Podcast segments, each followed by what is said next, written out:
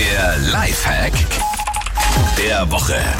Jeden Montag starten wir nämlich in die Woche mit so ein paar Tipps und Tricks an der Stelle, die das Leben besser machen und leichter machen. Und bitte haltet mich jetzt nicht für einen Freak, aber ich habe hier an meinem Schreibtisch wirklich Lieblingsstifte. Hat jeder, oder? Das ist nicht irgendwie seltsam. Also so ein Lieblingskuli habe ich auf jeden Fall. Wenn den jemand nimmt, werde ich auch richtig sauer hier.